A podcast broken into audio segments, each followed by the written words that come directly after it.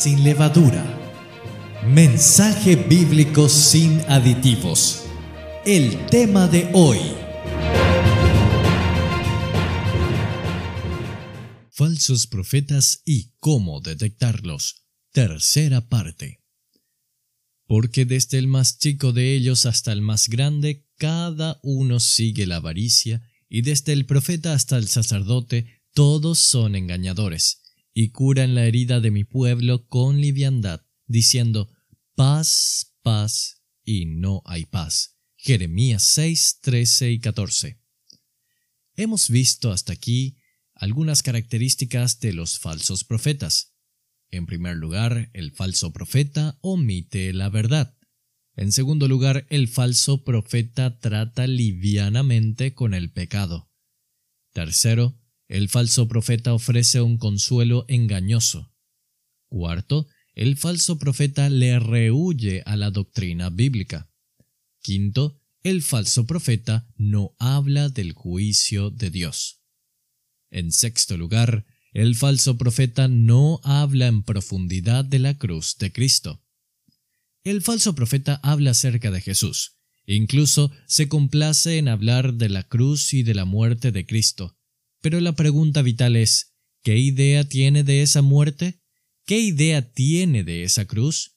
Se enseñan puntos de vista que son totalmente herejes y niegan la fe cristiana. La prueba definitiva es esta. ¿Se da cuenta de que Cristo murió en la cruz porque fue la única manera de expiar y hacer propiciación por el pecado? ¿Cree también que Cristo fue crucificado en la cruz en lugar suyo? Que llevó en su cuerpo sobre el madero su culpa y el castigo de su culpa y su pecado? ¿Cree que si Dios no hubiera castigado su pecado allá en el cuerpo de Cristo en la cruz, y lo digo con reverencia, ni siquiera Dios le hubiera podido perdonar? ¿Cree que fue solo enviando a su propio Hijo como propiciación por nuestros pecados en la cruz que Dios pudo ser el justo y el que justifica al que es de la fe de Jesús? Dice Romanos 3, 25 y 26. A quien Dios puso como propiciación por medio de la fe en su sangre, para manifestar su justicia, a causa de haber pasado por alto, en su paciencia, los pecados pasados, con la mira de manifestar en este tiempo su justicia a fin de que Él sea el justo y el que justifica al que es de la fe de Jesús. Hablar simplemente acerca de Cristo y de la cruz no basta. ¿Es la doctrina bíblica de la expiación penal y vicaria? Esta es la forma de probar al falso profeta. El falso profeta no dice estas cosas. Habla en torno a la cruz, no de la cruz habla acerca de los que estaban en torno a la cruz y habla de forma sentimental acerca de nuestro Señor. Nada sabe acerca de la ofensa de la cruz de Pablo. Su predicación de la cruz no es para los gentiles locura, ni para los judíos ciertamente tropezadero. A través de su filosofía le ha quitado todo efecto a la cruz, ha hecho de ella algo maravilloso, una filosofía estupenda de amor y sentimiento, debido a que el mundo no está interesado en otra cosa. Nunca la ha visto como una transacción tremenda y santa entre el Padre y el Hijo, en el cual el Padre ha hecho que su Hijo sea pecado por nosotros, y ha colocado sobre él nuestra iniquidad. En su enseñanza no se encuentra nada de esto, y por esto es falsa. Séptimo, el falso profeta no te lleva al arrepentimiento para salvación. Tampoco enfatiza el arrepentimiento en un sentido real. Presenta una puerta muy ancha que conduce a la salvación y un camino muy espacioso que conduce al cielo. No hay por qué percibir mucho la condición pecadora de uno, no hay por qué tomar conciencia de la negrura del propio corazón. Simplemente hay que decidirse por Cristo y unirse a la multitud.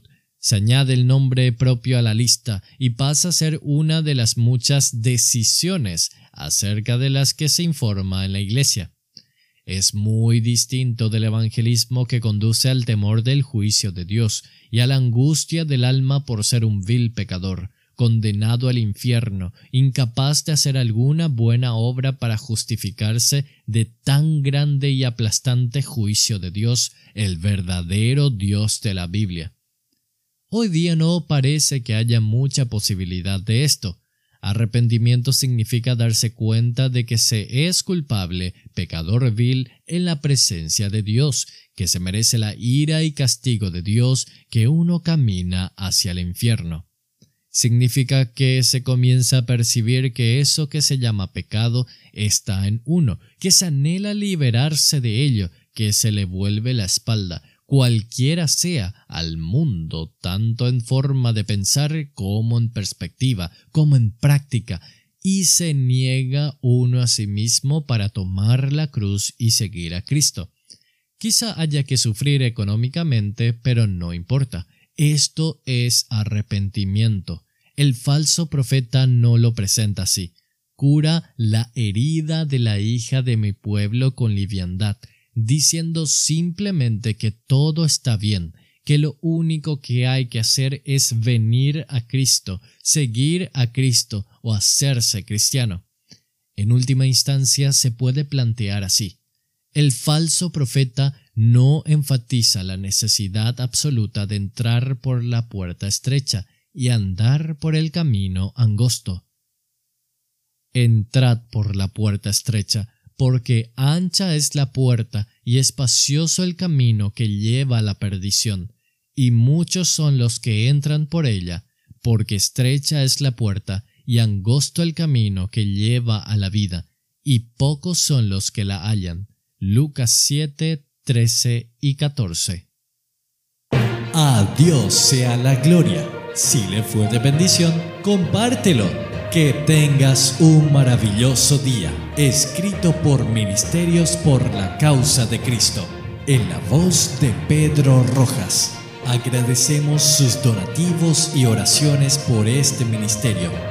Reciba esta reflexión todos los días a su celular escribiendo al más 595 981 533 595 más 595 981 533 595